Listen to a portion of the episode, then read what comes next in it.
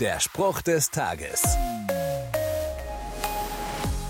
Achtung, jetzt wird es romantisch.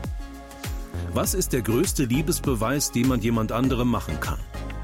Ein schickes Dinner bei Kerzenschein im teuren Restaurant? Oder vielleicht ein handschriftlicher Brief? Wenn du zur romantischen Sorte gehörst, wirst du jetzt vielleicht sagen, Worte sind mehr als Taten.